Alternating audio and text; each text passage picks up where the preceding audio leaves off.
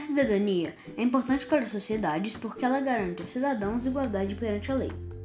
O Brasil teve uma grande evolução no que se refere aos direitos de cidadania, iniciado com a promulgação da Constituição da República de 5 de outubro de 1988. Entretanto, o exercício dessa cidadania ainda não foi realizado em sua plenitude. A plenitude de direitos e deveres que constitui o ser cidadão tem como objetivo a construção de uma sociedade mais justa e igualitária. Cidadania é a união de direitos e deveres de um indivíduo que vive em uma sociedade. Direito ao voto, à liberdade de pensamento, à igualdade perante a lei e ao acesso às necessidades básicas, como saneamento, alimentação, escola, moradia e lazer, são exemplos desses direitos e o Estado tem o dever de garanti-los.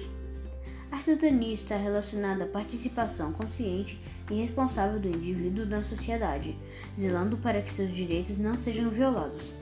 Devemos fazer nossa parte, respeitando as regras de convivência e opinião dos outros, agindo com gentileza e respeito. Em casa, colaborar na limpeza e organização das coisas. Na escola, participar das atividades, eleger representantes de turma, respeitar os funcionários, os professores e os colegas. Todas essas atitudes são formas de exercitar a cidadania e ajudam a formar a consciência de viver em coletividade.